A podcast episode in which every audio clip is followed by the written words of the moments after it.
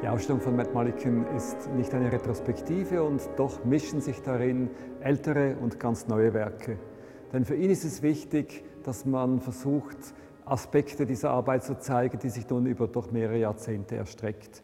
Und diese Arbeit hat viele Gesichter, denn es geht weniger um das einzelne Werk, es geht um die Modelle, um die Entwürfe, die er präsentiert. Und bei diesen Entwürfen handelt es sich um Kosmologien, das heißt, es sind Weltmodelle. Es sind aber nicht Modelle, die behaupten, die Welt sei so oder so. Ihm geht es darum, zu modellieren, zu zeigen, was möglich wäre. Wie könnte die Welt gesehen werden? Denn wir wissen nicht, und er, oder er weiß es nicht, was denn die Realität wirklich ist. Wir haben nur Mutmaßungen, Modelle, die wir davon uns versuchen zu schaffen. Und deshalb ist sie sozusagen vielstimmig. Seine Arbeit kann einem entgegenkommen auf Zeichnungen, Skizzen, rudimentär hingeworfen, bis zu Granittafeln oder Bannern, auf denen Zeichen einzelne isoliert sind. Denn ihn interessiert, dass eine Aussage oder ein Modell, je nachdem wie es platziert, wie es formuliert ist, eine andere Bedeutung bekommt.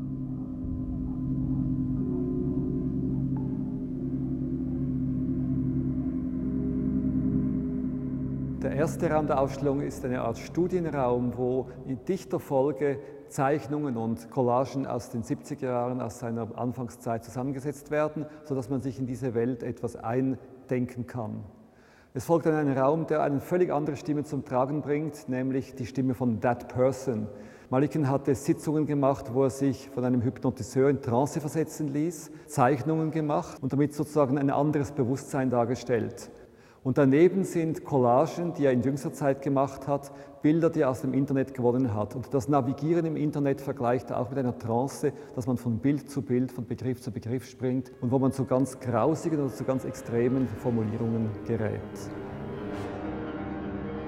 The important element of my work changes over the time.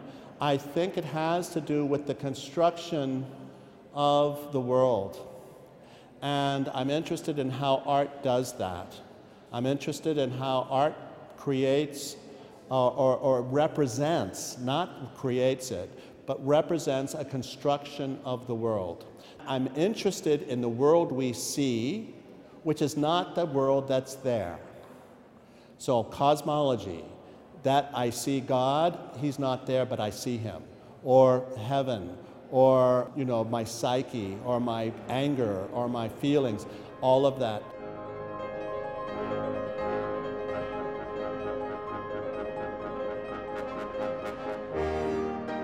Eine Kosmologie von Matt Mulliken hat die Form einer zyklischen Erzählung, wo es von Himmel zur Hölle über das Leben und wieder zurückgeht.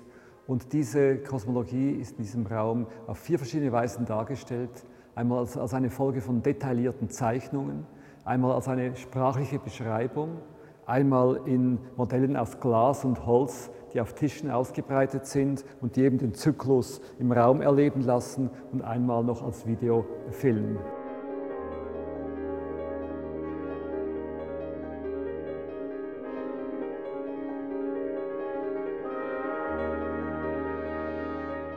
Die Technik, die Malikan wohl am häufigsten verwendet hat, ist das Rubbing. Das heißt, es sind eigentlich Abriebe, Frottagen, wo er eine Vorlage aufgezeichnet hat, reliefartig, dann wird die Leinwand draufgelegt und abgerieben, sodass das Bild A4 erscheint.